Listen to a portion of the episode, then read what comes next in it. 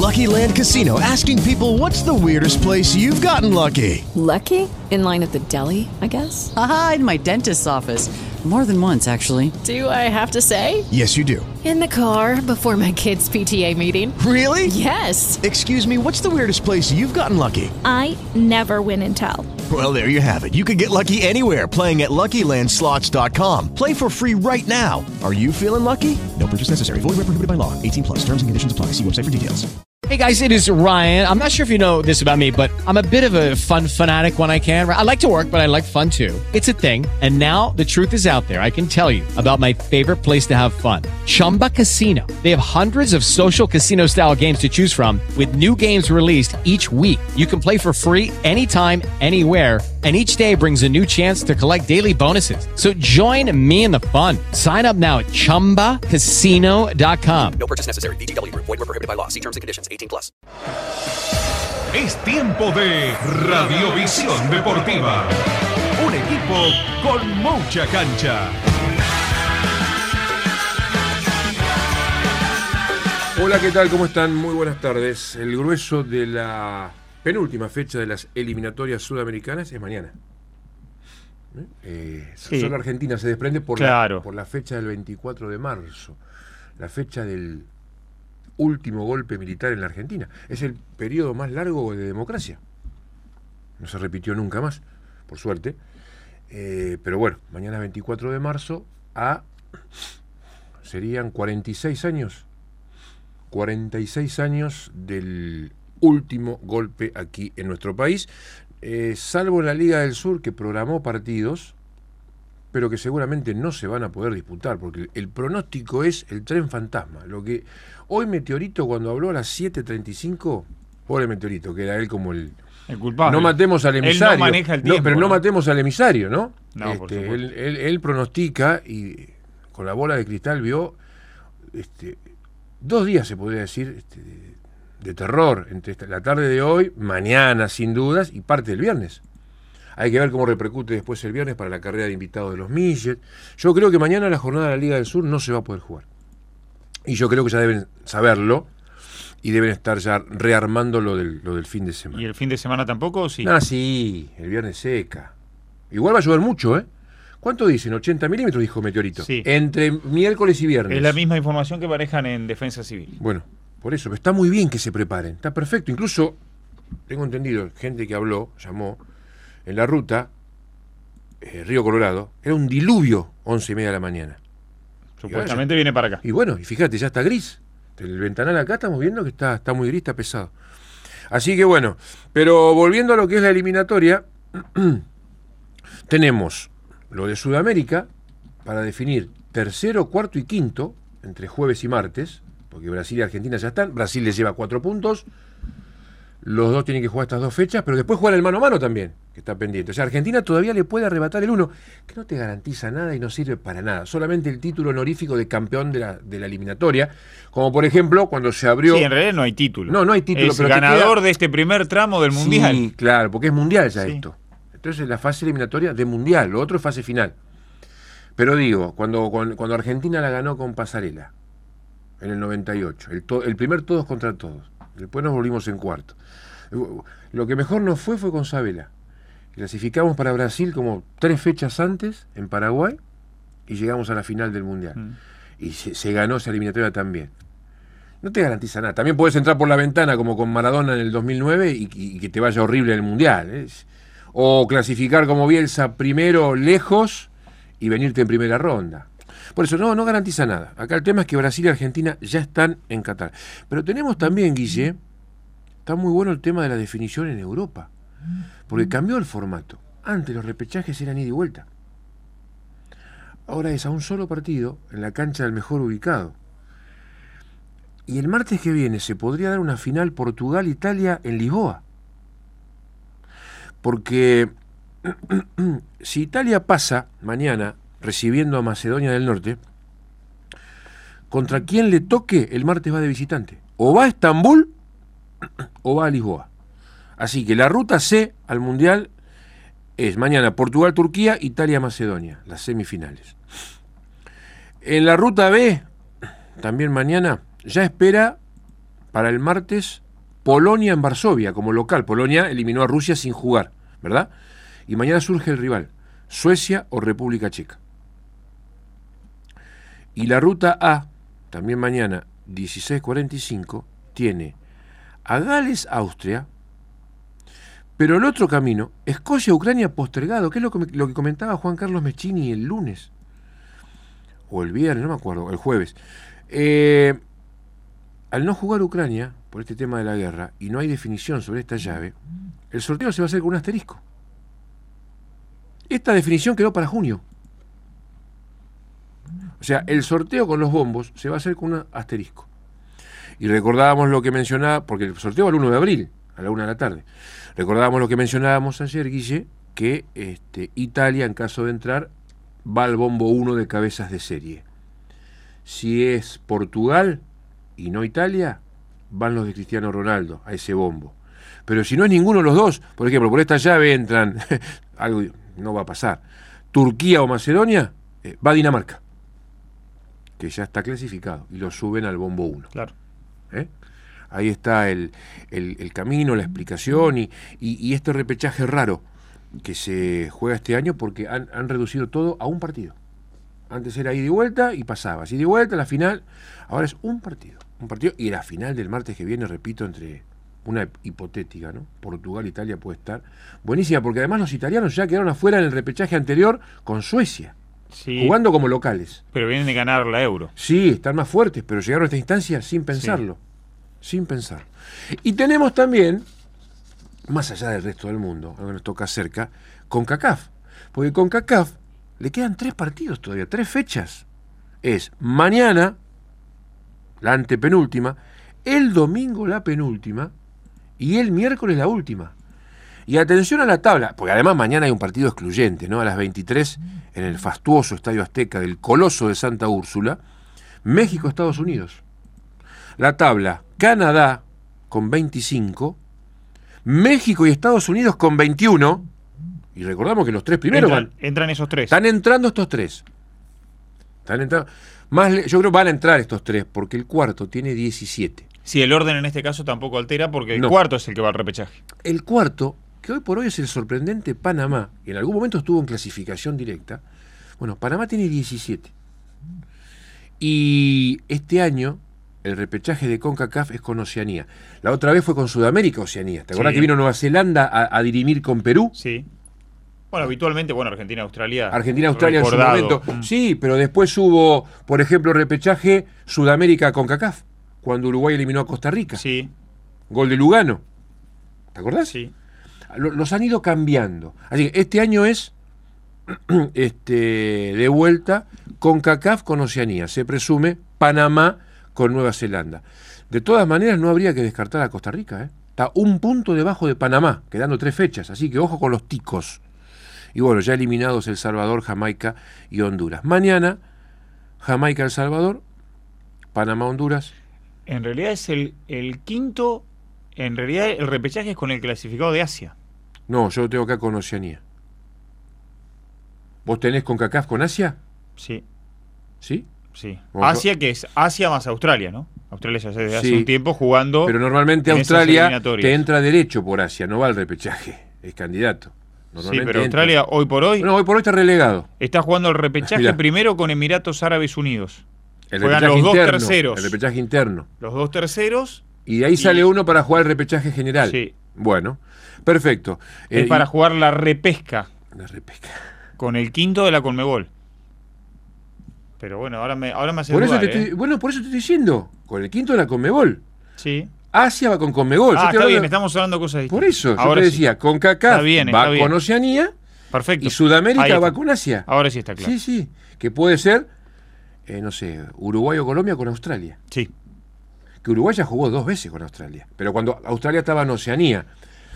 Primero fue camino al Mundial de 2002, que ganó Uruguay, ganó Uruguay, goleando en Montevideo, y camino a Alemania 2006, llegó a Australia por penales. Sí, igual Australia se puede meter tranquilamente Eh, directo. eh, directo porque Directo. tiene 19 puntos Arabia líder, 18 Japón, 15 Australia. Oman ya no cuenta, 8. sí, pero qué zona Pero, rara, Guille, pero porque- fíjate los partidos que quedan. Australia-Japón, Australia-Arabia. Juega con los dos rivales directos. Pero qué zona rara, Guille, ¿cómo se armó? Porque Arabia se les puso arriba de dos candidatazos como Japón y Australia. Sí, sí. Los llamativos que ganaron seis partidos Arabia y seis Japón. Contra cuatro de Australia. Está muy buena esa zona, ¿eh? Y del otro lado, bueno, Irán y Corea del Sur ya adentro. Ya clasificados y eh, juega Emiratos Árabes, Líbano, Irak por ese Pará, pará. codiciado dijiste tercer lo- lugar. los dos adentro son Irán Irán y y, Corea. Corea del Sur. Si no saqué mal la cuenta, creo no errarle, si Corea del Sur clasifica a este mundial, no falta desde está, 1980. ya está dentro. Está dentro. Eh, no falta desde 1986, consecutivamente. El 86 fueron rivales nuestros. Creo que a partir de ahí no faltaron nunca en ningún mundial. No, son tremendos, son, son potencia en Asia, los coreanos del sur. Bueno, así que mañana excluyente en CONCACAF, México, Estados Unidos y Costa Rica, Canadá. Ni hablar, ni hablar. Este, espe- especialmente para este, los tres de arriba y Costa Rica que quiere alcanzar a Panamá en la zona de repechaje. Y bueno, acá, Guille, ya lo comentábamos el otro día, lo de, lo de Uruguay-Perú mañana es decisivo, para mi gusto. Más allá que después Uruguay juegue con Chile en la última. Pero Uruguay-Perú mañana define, para mí, Guille, muchas cosas. Están ahí, Sí. están ahí, fíjate. Uruguay cuarto entrando con 22, Perú en repechaje con 21. Es un partido determinante. Y encima tenés después corriendo de atrás a chilenos con 19 y a Colombia con 17. Ecuador tiene 25, tres puntos arriba de Uruguay. Está tercero Ecuador, el equipo de Alfaro. Yo creo que va a entrar. No creo que pierda los dos partidos. No creo. Tiene buen equipo Alfaro. Pero qué lejos quedó Ecuador de Argentina, ¿no? A 10 puntos. A 10 puntos. Bueno, repasemos una vez más lo de mañana, que no, no tiene a la Argentina. Colombia, Bolivia, Brasil, Chile, Paraguay, Ecuador, Uruguay, Perú. Y por supuesto, el viernes, también 20 y 30, Argentina, Venezuela en la bombonera. Se supone a esta altura, Guille, que mm, eh, hay dos dudas, una en el medio y otra en el ataque. El Sí. 9 por Lautaro y el volante que acompaña a Paredes y De Paul. ¿Puede ser Alexis McAllister? Tienen ganas de verlo con más rodaje. Y muchas oportunidades Palacio, no tuvo. Exacto, y en la última se, se enfermó de COVID. Sí. Y Ezequiel Palacio, ¿te acordás que lo rompió el paraguayo Romero? Ángel, en la bombonera. Tampoco tuvo grandes oportunidades de No. mostrarse. No, eh, se convirtió sí en una pieza de recambio. Sí, sí. Un lugar en el banco y con posibilidad de minutos, Sí. pero no ya para discutirle la titularidad ni a Paredes ni a De Paul. Bueno, y Lautaro, que jugó toda la eliminatoria de titular y ahora falta, no tiene rival Lautaro. No, lo era Agüero. pero, ah, un poco lo era Agüero. A un ver, poco en la cancha Agüero. demostraba más Lautaro, Lautaro. sí, Un pero poco por chapa, Agüero. por peso, Sí. Agüero era el, el otro repla- nueve sí, del equipo. ¿no? Pero vos fijate que ante las no convocatorias Agüero o al quedar un poco relegado, para Scaloni el reemplazante de Lautaro es Joaquín Correa, Joaquín Correa. el tucumano. Pero ahora la duda es Joaquín Correa o Julián Álvarez, porque también lo quiere apuntar al pibe para ir llevándolo, ¿viste? Para ir empujándolo, para que sea una pieza de recambio también Julián. Entonces, yo creo que a esta altura falta mucho. Sí, tampoco Venezuela es una, No, no una gran medida. Está Es Peckerman, más- está Peckerman. Sí, sí. Lo va a hacer jugar bien Peckerman, capaz que arranca un Pero es proceso, un proceso. de renovación. Es un proceso. Un proceso que venía bárbaro y que se vio ahora aletargado en Venezuela. Eh, Es una meseta. ¿Te acuerdas que habían progresado? Sobre todo en categorías formativas. Sí, pero- Eh, en formativas, en las juveniles. Sí, ¿Te acuerdas aquel jugaron sub-20? un sub-20 y llegó a la final. Por eso. Con Inglaterra fue. No, Inglaterra ganó a Francia. Bueno, llegó a una final un sub-20. De- eh, pero es un proceso nuevo con Peckerman. Ahora, se- eh, qué cosa, ¿no? Así como pasó con De Felipe Falcioni y con tantos otros, se miden discípulo con maestro el viernes. Claro. Scaloni contra Peckerman. Scaloni era un- una voz de mando para Peckerman dentro de la cancha en Malasia, Sí. en, en aquel gran campeón juvenil de Malasia 97. Ese equipazo que tenía Peckerman y Scaloni trajinaba bien el carril derecho. Bueno, así que hoy, a esta altura, Armani, Molina, Pesela, Tagliafico, eh, perdón, No. Pesela, Otamendi y Tagliafico. Sí. Dos seguros en el medio, de Paul Paredes, uno más, McAllister, ponele, o Palacios. Messi, un 9 y Nico González. Nico González por Di María. ¿Está bien ahí? Sí. Dos dudas. Sí. A 48 horas de partido, pero esperemos que hable mañana Scaloni. Y quizás donde confirme el equipo mundial, cuyo fixture se sortea el 1 de abril cuya competencia arranca a mediados de noviembre y para aquellos aficionados que puedan, que quieran, que tengan la facilidad, el dinero, este, las vacaciones, se lanzó hoy la segunda tanda de venta de entradas, hasta el 29 del corriente. Obviamente ingresando y con fila virtual, porque eso debe ser un hervidero. Estás en LU2. Estás escuchando Radiovisión Deportiva.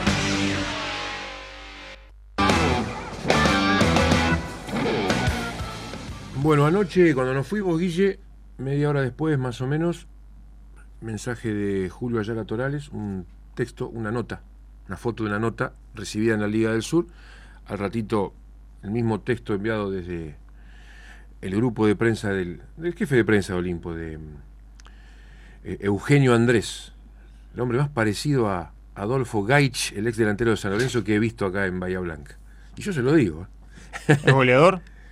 Para, sí, para los trabajos de prensa, no sé si al fútbol, no creo que la maneje mucho, pero bueno, siempre predispuesto. Y teníamos la confirmación de un comunicado de Treuque, el secretario del Consejo Federal, dirigido a Gustavo Lari de la Liga del Sur, y donde Lari se lo repartía a Olimpo y a Villamitre porque a través de la Previde y un comunicado al Consejo Federal les pedían reprogramar a Olimpo y a Villamitre porque no podían jugar juntos, lo cual me parece una ridiculez. Y no tiene que ver la policía de acá, es la Previde que está bastante celoso. Es una ridiculez porque es con público local nada más y porque Villamitre es jurisdicción cuarta y Olimpo jurisdicción primera. Tranquilamente podían jugar los dos, uno a las cuatro, el otro cuatro y media. Teníamos armada la doble transmisión, nosotros los dos equipos de transmisión, que se mantienen ahora invertidos, pero en días diferentes. ¿Por qué? Porque el Consejo Federal dispuso que Olimpo vaya el sábado a las 4 de la tarde con Círculo Deportivo y que Villamitre vaya el domingo 4 y media de la tarde con Huracán Las Heras. Esto te da, te habla a las claras, Guille, de lo que puede ser la alarma para el clásico Olimpo Villamitre, que por ahora, por ahora pinta a puertas cerradas. Pero en Bahía.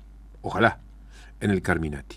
Así que el sábado, el señor Walter Portales con Juan Ignacio Celaya van a estar en el Carminati y el domingo, quien les habla, estará con Julio Ayala Torales en el Fortín de Villamitre. A propósito de Julio, Julito, ¿cómo está? ¿Está a, pu a punto de diluviar como acá?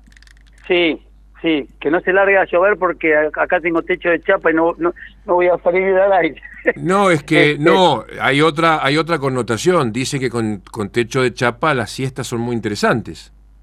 Sí, pero acá estaría, no estaría en la habitación. La habitación no tiene chapa. yo, no hablé, fondo, yo no hablé de habitación. Entraste solito, ¿eh? Entraste claro. solito. Puedo dormir la siesta en otro lado. Después no, me... pero eso, no, no, pero es una, meto, es una metonina. Una cosa te lleva a la otra. Claro, seguramente, Julito. Además, pero además Sobre tengo, todo a vos, Víctor. Pero tengo entendido que el, el, el quincho tuyo, que parece una, una casa adicional más que quincho, este, es, grande, es, un lugar, es un lugar muy interesante donde te motivás, escribís las aperturas de transmisión y, y además todo, mirá, mirás los partidos. Porque, a ver, el, la casa la tomó mi hijo con los canales de, de, de niños bueno, y ya está. O sea, bueno, yo y sus muñecos. Y, lo, y, los dinosaurios y sus muñecos. Los dinosaurios. Sí. Es, como la, es como el, el, libro, el cuento Casa Tomada de Cortázar. Está bien. atrás, en el fondo. Está bien, pero escúchame. Eh, ten en cuenta, te lo digo por experiencia, dentro de unos años anda preparando una bolsa de, de consorcio grande porque esos dinosaurios sí. los terminás donando dentro de dos años ya empezamos a, a, donar algunas cositas, algunos juguetes ya no usan sí, más, sí, a sí. regalar a, a, a, los nenes de, de, de, de amigos que son más chiquitos. Es, empecé con es todo movida. muy pasajero, Julito. A, uno de los míos, los dinosaurios, le duró un año. Nada más. No, Alfonso, encima es el, es el único en todo, es el único nieto, es el único... Entonces, te imaginas, liga por todos lados. Bueno, por eso el Papa eh, se refugia atrás y, y, y elabora. Y escribe, los, no, escribe, se inspira. Y, y, elabora los informes, por ejemplo, hoy con la gente de estudiantes de San Luis, rival de Liniers. Sí, ¿sabes qué? Quiero arrancar con una pequeña anécdota que me, me acordé mientras eh, los esperaba y los escuchaba. Eh, un día veníamos en la, en, con la radio, viajábamos a Córdoba, en el medio de la nada. ¿Quién venía? Eh, yo manejando, Santiago a mi costado sí. y creo que Sergio Peicé atrás de la nueva provincia. Ajá. Y de repente eh, San, Peicé pregunta cómo iba tiro eh, con Bellavista.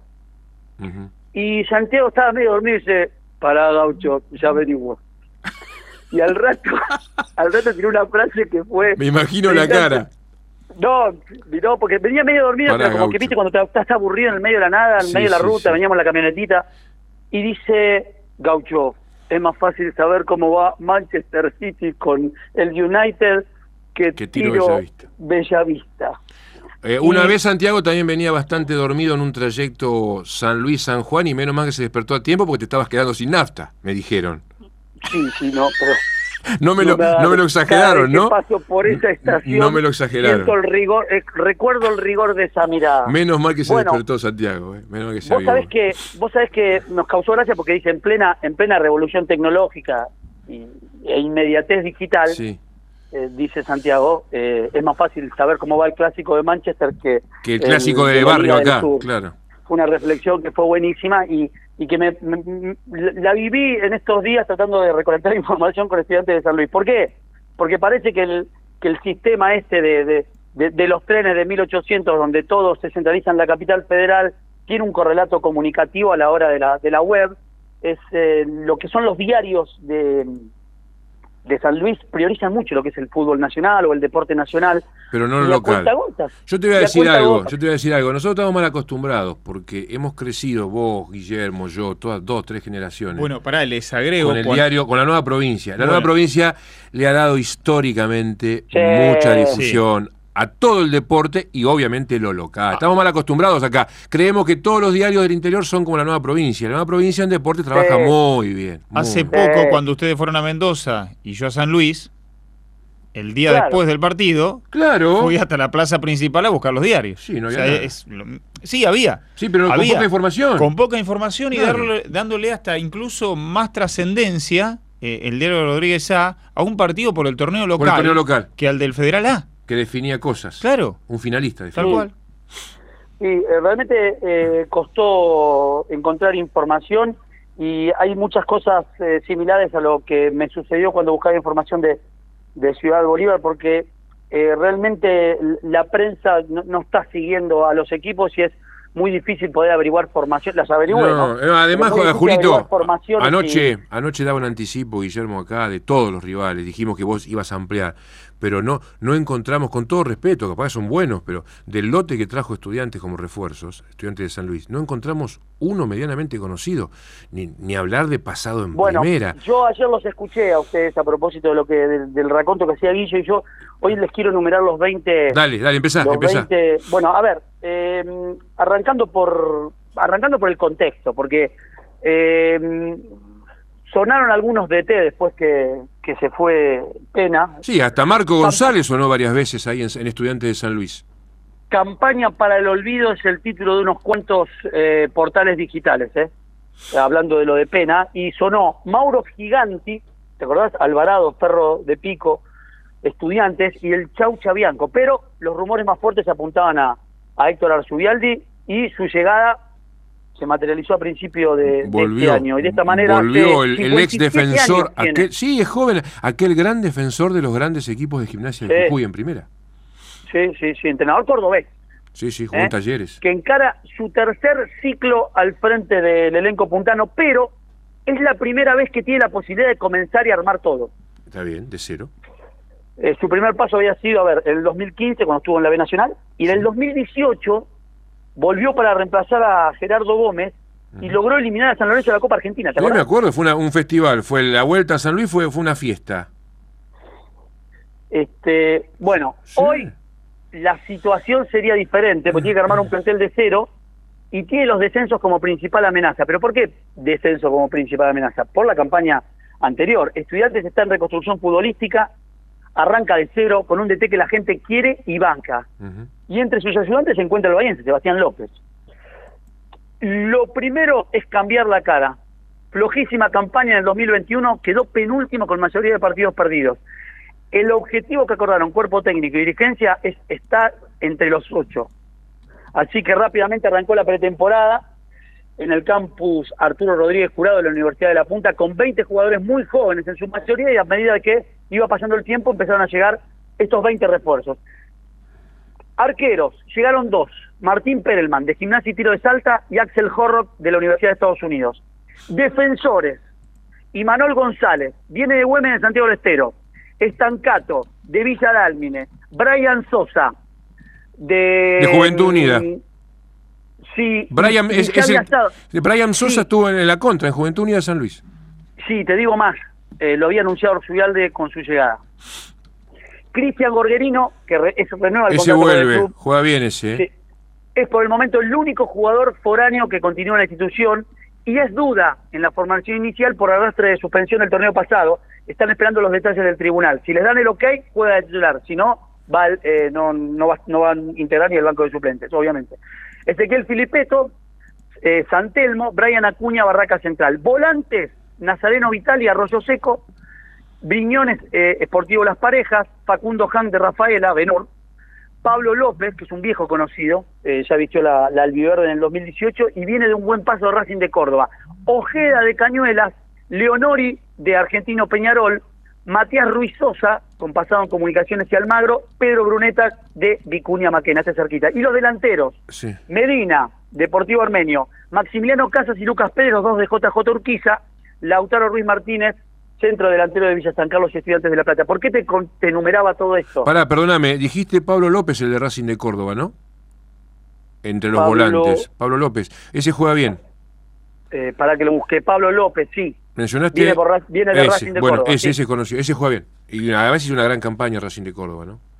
Sí, te digo una cosa, eh, el mismo que ayer me comentaba y me hacía reír, con sabe mucho del torneo federal y me dice, guarda con estos que vienen a poner plata y después se van en la octava fecha, me decía, ojo cuando te traen muchos jugadores de la B Metro. Sí, pues son manieros y conocen el ascenso. No, Ahora, no, no, pero no, porque te- es una lotería, porque fíjate todos los que te nombré, sí, bueno, pero. los defensores empujan, y los empujan. delanteros son todos de la B Metro. Y bueno, pero La- empujan, Julio, son importantes los de la B Metro. sí, pero no sabes, no sabes qué traer. Sí, bueno, está bien, Ahí- porque no conocemos la categoría, pero los técnicos suponen que conocen un poco más que nosotros, se supone. Hay mucho que te lo venden también. También en paquetes, en paquetes.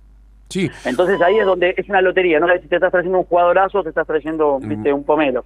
bueno. Eh, bueno, Julito, a ver. Jugó, Sí. Dos en Mendoza, eh, el primero con Independiente eh, Rivadavia, eh, Arzubial de ahí probó uno de los refuerzos que, que, que arribaron en el momento, no, no hay mucho para decir de eso. Empató el primer combo 0 a 0, el segundo eh, perdió 2 a 0, después jugó con Gimnasia de Mendoza, ahí empató 0 a 0 y el tercer amistoso lo jugó en Estudiantes en Río Cuarto, donde ganó 1 a 0. Lo importante es que Y- jugó tres partidos amistosos contra equipos de la B Nacional, ¿eh?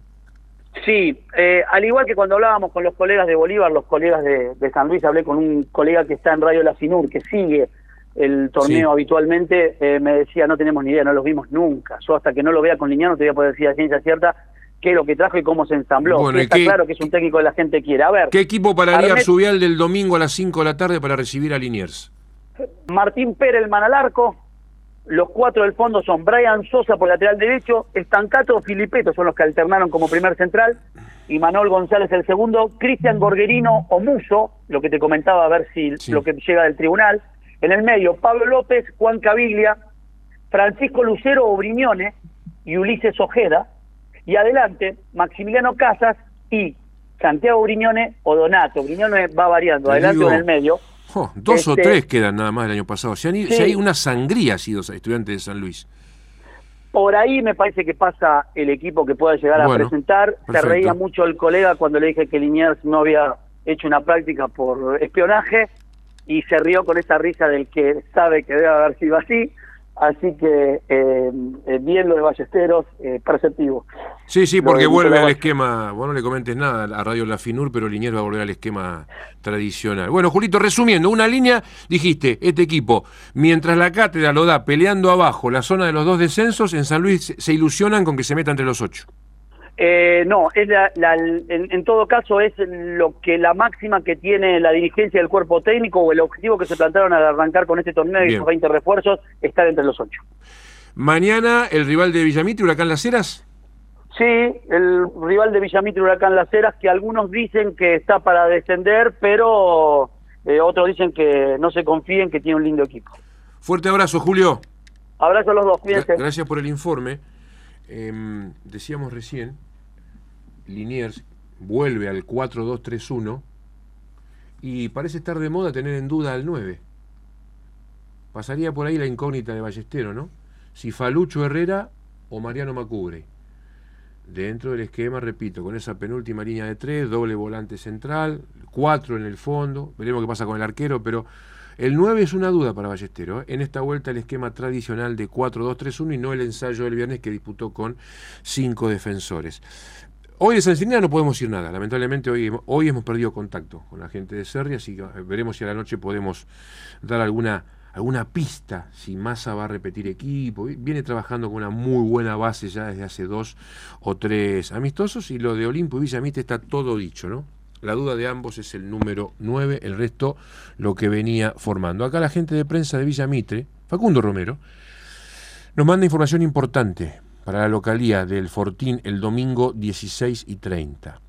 Venta de entradas en Secretaría, sábado de 9 a 12 y de 14 a 18.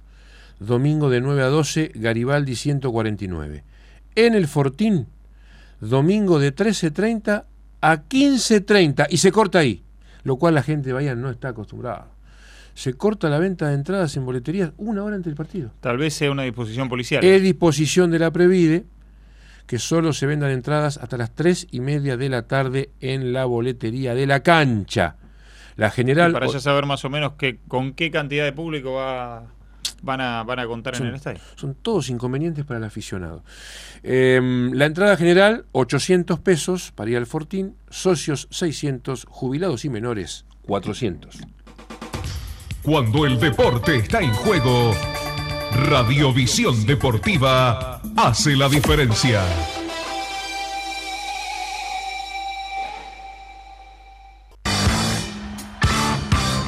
Bueno, la caída de Bahía Básquet con tantas ausencias y lo calificado del rival era medio previsible, ¿no?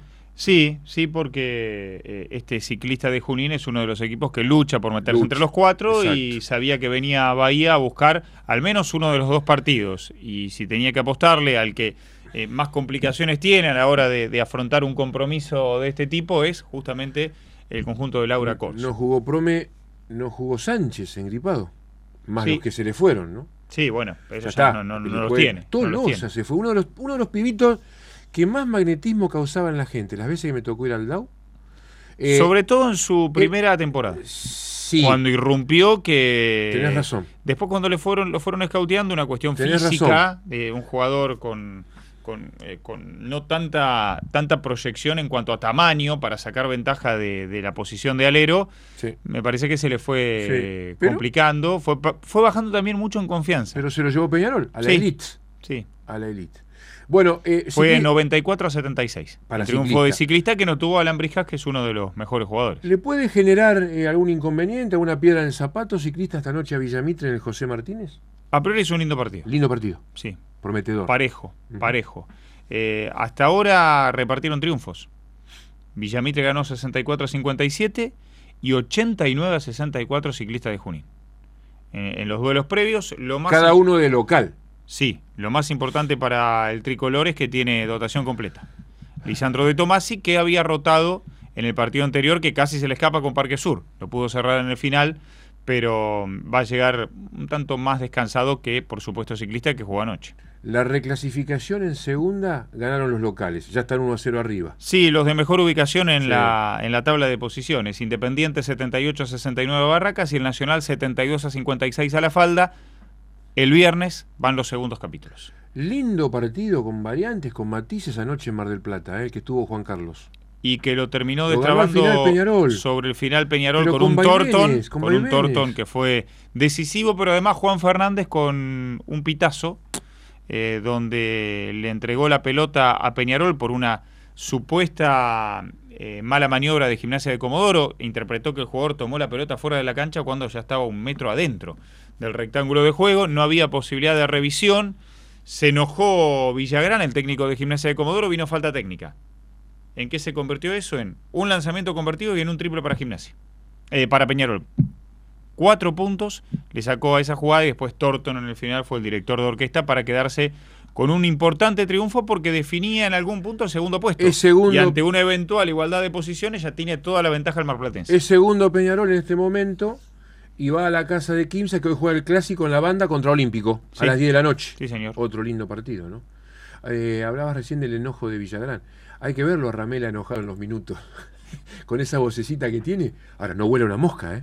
No, no, no. Cuando se enoja. Sí. Muchachos, si queremos competir, marquemos. No marcamos a nadie. en un minuto. Es que a veces Fue no genial. pasa tanto por la táctica, sino por... Por la actitud. Claro, tal cual. En Radiovisión Deportiva juegan estos títulos. Malas noticias para el bahiense Santiago Álvarez Furcade. Se rompió los ligamentos cruzados anterior de la rodilla derecha. Acaba de informar la Unión Argentina de Rugby, lesión que lo deja al margen del resto de la temporada de Rugby 7. Fue en uno de los últimos entrenamientos previos al viaje a Singapur para continuar con el circuito, así que el bahiense tendrá para entre 6 y 7 meses de recuperación. Era capitán y estaba en su mejor momento competitivo. En las próximas horas, Talleres de Córdoba, que ganó anoche su primer juego en la Copa de la Liga 2 a 1 a Godoy Cruz, presentará a su nuevo entrenador, el portugués Pedro Caixinha, multicampeón con Santos Laguna y Cruz Azul, ambos de México, pero en el primero de ellos, en el Santos, viene de ser cesanteado luego de apenas ocho partidos del campeonato. Por ahora, y hablando de cesantías, no llegó la de Asconzábal en Tucumán, pese a la derrota con los santiagueños, porque según dijo Asconzábal, se siente con fuerzas para revertir la situación. Masters en 1000 de Miami, Federico Belbonis debutará hoy ante Andy Murray, Federico Coria contra Jenson Brooksby. Facundo Banis con Lloyd Harris. Diego Schwarzman aparecerá directamente en segunda ronda. Hoy Unión de Santa Fe ante Sportivo Las Parejas, este equipo del Federal A, desde las 19.10 en cancha de News, 32 avos de final de Copa Argentina. Primera Nacional Estudiantes de Río Cuarto venció a Chacarita 2 a 0, Almirante Brown a San Martín de San Juan 1 a 0, Instituto de Visitante Independiente Rivadavia 2 a 1 y lo mismo, Estudiantes sobre Flandria. Estaba buscando acá el dato. Mirá, acá está. Y lo encontré. Porque hoy, en la prosecución, entre los 14 partidos, se destaca nítidamente el clásico del Golfo. El clásico en cancha del Deportivo. Deportivo Madryn Guillermo Brown de Puerto Madryn. Primera vez en la historia que juegan en la segunda categoría. Esto será a las 16, con Guillermo Brown como uno de los tres punteros. Pero el último antecedente por los puntos hay que remontarse siete años y medio atrás. Fue por Copa Argentina donde... Era una fase preliminar. Sí, pero era un ida y vuelta. Entonces, en la vuelta, ahora no recuerdo quién clasificó. Bueno, se jugaba ida y vuelta en ese momento en la Copa Argentina. 21 de octubre del 2014, en la cancha de Guillermo Brown, salieron 0 a 0. Lo que no tengo acá es quién clasificó. Pero 0 a 0 los 90 minutos, ese fue el último enfrentamiento por los puntos entre los dos más grandes de la ciudad balnearia. Los otros dos punteros, además de Guillermo Brown, serán televisados a las 17.05 San Martín de Tucumán visitando Nueva Chicago y 21.15 Belgrano recibiendo a San Telmo. Max Verstappen se mostró confiado para el Gran Premio de Arabia Saudita de Fórmula 1 del domingo. Ya corregimos los detalles que no nos permitieron tener un buen inicio, confió el neerlandés. En Arabia la pista es muy nueva, con rectas de altísima velocidad, pero con autos más pesados. Va a estar interesante, se esperan el campeón del mundo. Hoy a las 20 en Bahiense del Norte se procederá al lanzamiento de la Copa de Voley que llevará el nombre del relator José Montesano, que organizará la entidad viernes, sábado y domingo. Será un certamen femenino sub-16. Colega de Guillermo Brown de Puerto Madrid nos agrega que ese año, 2014, el Federal A ganó los dos duelos Guillermo Brown sobre el Deportivo Madrid. Pero bueno, el Deportivo ha vuelto, ha vuelto, no, ha incursionado por primera vez claro. en la B Nacional. Y el otro ya estaba. El otro ya estaba, está mejorando en relación al año anterior y hoy en un duelo muy picante, solo con gente del Deportivo Madrid, a las 4 de la tarde, ese derby por la Primera Nacional. ¿Nos vamos? Sí, señor. Después a las 19 y 30 el resumen del día. Gracias, muy buenas tardes. Tiempo cumplido. Hasta aquí. Radiovisión Deportiva. LU2 AM840.